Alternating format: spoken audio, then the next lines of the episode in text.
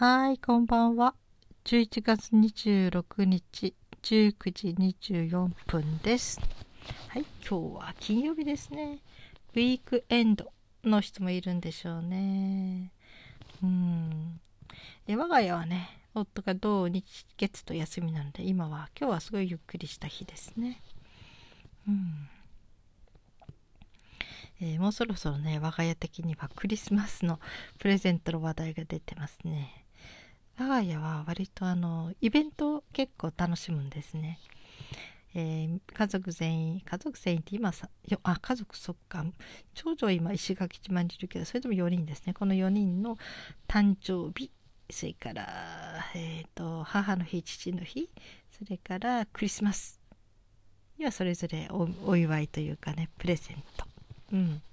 大体ね、えー、そんな高くないんです。みんな1人2000円ずつというふうに決めてますね、はい、だから、えー、自分以外の家族3人いるからまとめると3人分キャッシュでもらうと6000円って感じかな。うん。とやって楽しみにみんなしています。で今年のクリスマスは、えー、もうね1ヶ月ぐらい前から娘に聞かれてて次女にね。私ねルームシューズ部屋の中で足首までくるポッカポカの暖かい靴下。靴うんうんスリッパじゃなくて靴下じゃなくて靴みたいな、うん、そういうものがいいなとか思って。で私手作りしてたんですよ。あんまり床がひれるから。ちょうどねあの綿。綿がねいろいろ残っていて。何に使った綿だったかな？それがねまとめて残っていたので綿をちぎってね長方形ぐらいにちぎって厚さもちょっと5センチぐらいにしてでそれを、え、自分で靴下に詰めて履いてましたねそうすると結構あったかいんですよねうん、それで娘に「なんかルームシューズ作ってくれる?」って言ったら娘が3冊ぐらいね図書館で本を借りてきてどれがいいって感じで選んで娘はそれ編み始めてますね。なんかゲージって言ってね。あのこう編む前に自分の手で編んでいったら目数の幅はどれぐらいになるかとかね。そういうことを計算して出来上がりといろいろとこう見比べながら製図というか、うん、そうやって目数を決めたりいろいろしていくという作業なんだけどね、うん、ゲージも終わっても編み始めてますね。今縄編みをやってるところと言ってました。であの今朝かな？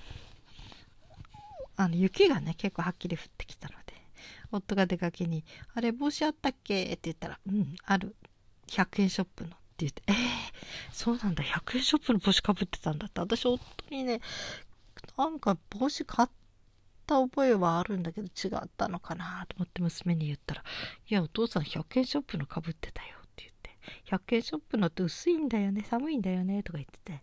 でその後に娘が「うん私クリスマスに編もうかな」って言うから「あ喜ぶんじゃない」って言って。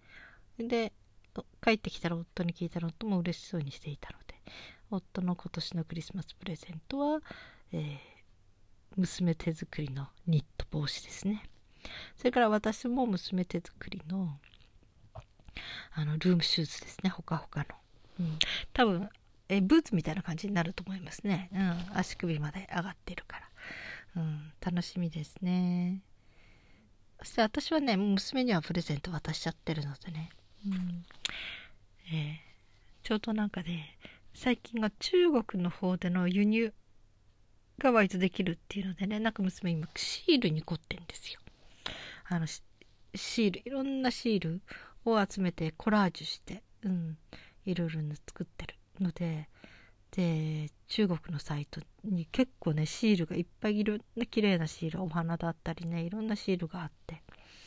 うんなんか結構ね大量に大量にっていうかねうんあのー、売ってるんですよね。うん、で結構割としっかりしたところが売ってるので、まあ、一番本当に大きなサイト、相当の大きな会社、うん、なんだっけアリババだったっけ？そこから何回か買ってて。でなんか11月になんだっけ。なんかねすごい安くなる日があってね。でどうせならってクリスマスのプレゼントをそこで買っちゃって。で送ってもらって、うん、ただ中国から来るの困っての意外と宛名が間違うんですよ。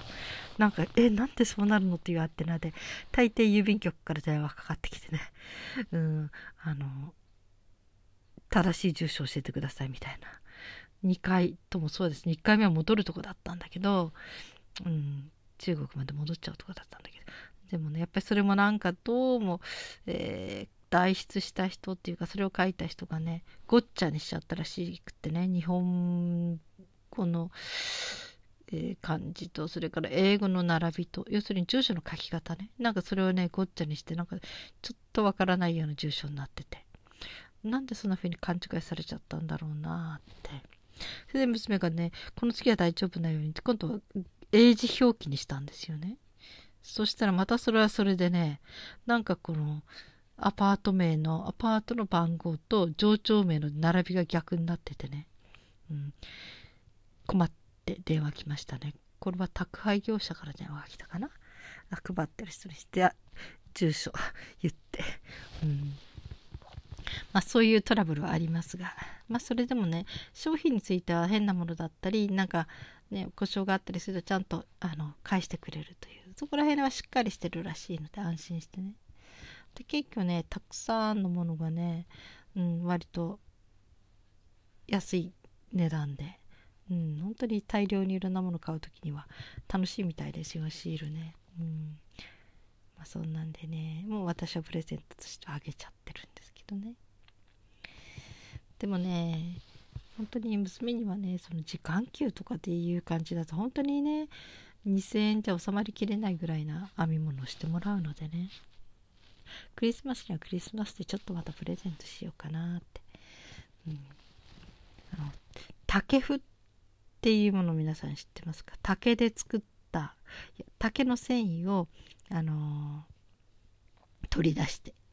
そしてそれの繊維で編み出して要するにそれでだから天然100%なんだけど、うん、あの表示は04100になっちゃうんだけどね、うん、でも繊維としては竹の繊維を使ってでそれで、えー、布を作ってその布でいろんなものを作って売ってるんですね。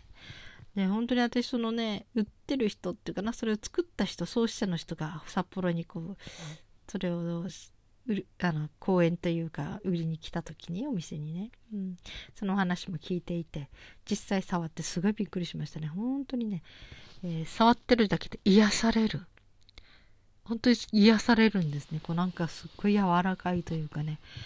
うん、それで、うわ、なんか惚れ込んじゃいましたね、その布にね。うん。もともとはね、あのガーゼ、あの病気の時と怪我した時にね、ガーゼを病人に使うけども、その傷口に当てるとそれを剥がす時にビリビリってなんかね、くっついてきちゃうみたいな。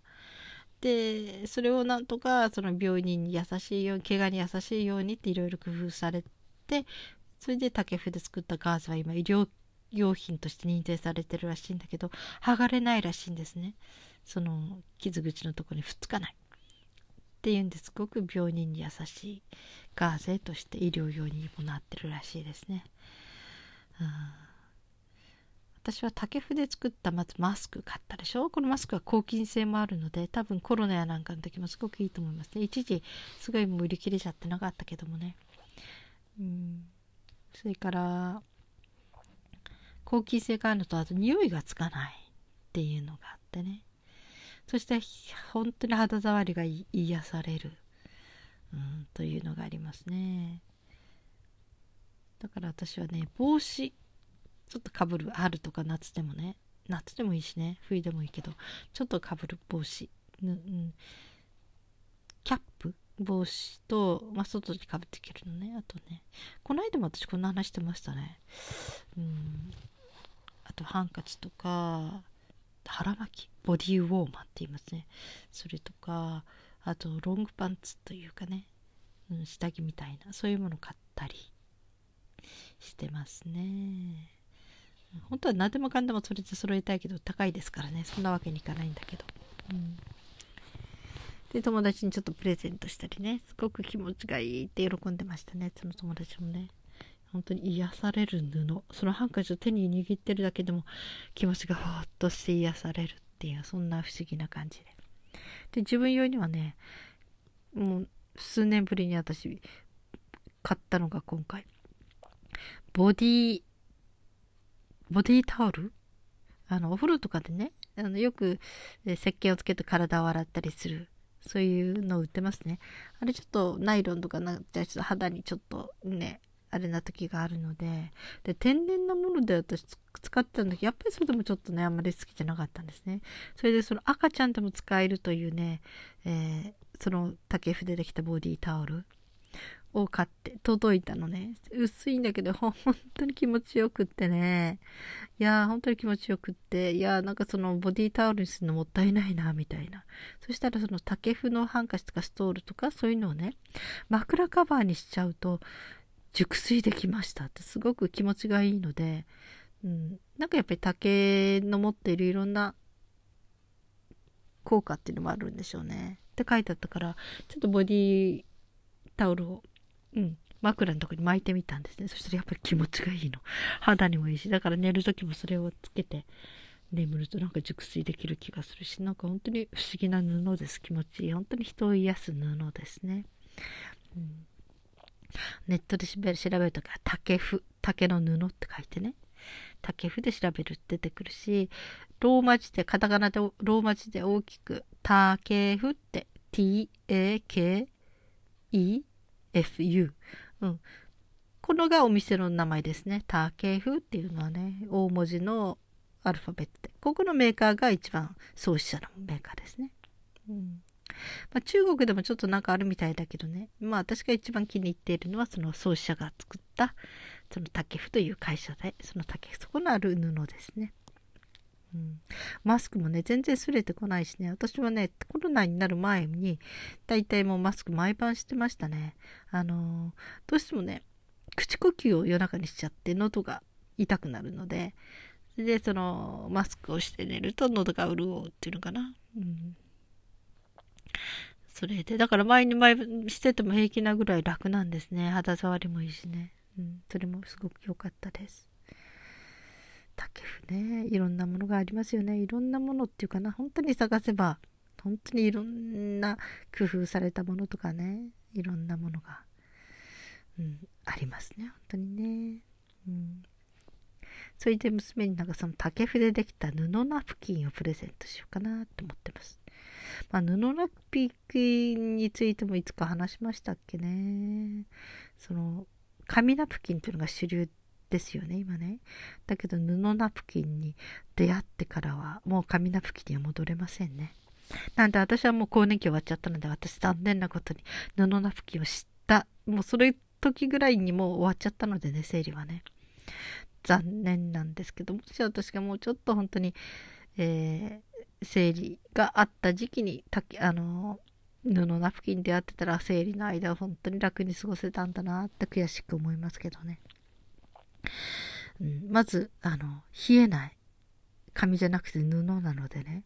そして、意外と気持ち悪くないんですね。なんか、えー、布？とか思うけど、実際に布ナプキンにすると気持ち悪くない。うん。本当に下着と同じ感覚なのでね。そしてそれを、えー、あの、容器に入れて、そこに洗剤とか入れとくといいんだけどね。で、そこにこう、つけていく。どんどんどんどん使用後の。で、最後にその液を捨てて、洗濯機洗っちゃう。すごく簡単です。外に出かける時も、そのナプキンを持って、あと帰りをジッパー、その、いろんなものが漏れないようにピチッと密封できるね。そういうジッパーに入れて持って帰ってくる。っていうね。あの、カサカサ感がない。その生理の時の不愉快さというのは、あの、紙のカサカサしたものが当たるあの感触だったんですねってことが分かりました。そしてその匂いっていうのもね、やっぱりね、無臭とか言っても、あの、髪独特の匂いって出てくるんですね。生理と月経と混ざった時に。うんだからね、その生理の不愉快さはあの紙ナプキンにあったんだなって思いますね。どんなに改良されたって紙は紙ですからね。それが布ナプキンにしてからは、本当に生理であったことを忘れてしまうっていう感じ。私も本当終わりかけ、生理の終わる頃にちょっとだけ使ったのでね、うん、忘れちゃう。うん、本当に、ある意味トイレに行って帰る時だけ思い出せるっていうぐらいな感じで本当にこれは意外と体験するまではわからないぐらい快適なものです、まだまだちょっとねメジャーじゃないかもしれないけどそれでも海外的にはねいろいろとスウェーデンにしてもいろんなところでもかわいい布ナプキンいっぱい出てますよ。だいたい1回買ったら9年は持つって書いてあって持ちましたうちも9年、うん、娘まだ9年目の使ってますね。頑丈だしね。うん。これはね初めはえーって思うけど実際に使い出したらもうやめられないです。心地よいし、うん、そして温まる温かい、うん、本当に。そして匂いもしない。不思議なぐらいにね。えまあそんなんで。はい。男の方が聞いていたらまあ彼女とかにおすすめになったはいかがですか？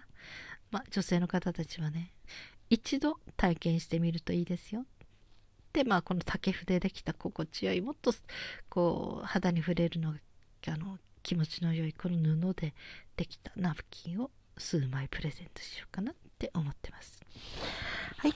えー、皆さん今日どのようにお過ごしだったですか？お疲れ様でした。うん、お休みが2日ぐらいこれからある人は思いっきり楽しんでくれくださいね。ゆっくり休まれるのもいいし、まあ、そのね、日曜日に関係なくまたお仕事のある方また頑張ってくださいねそして今日も生きていてくださってありがとうございます。それではまた明日。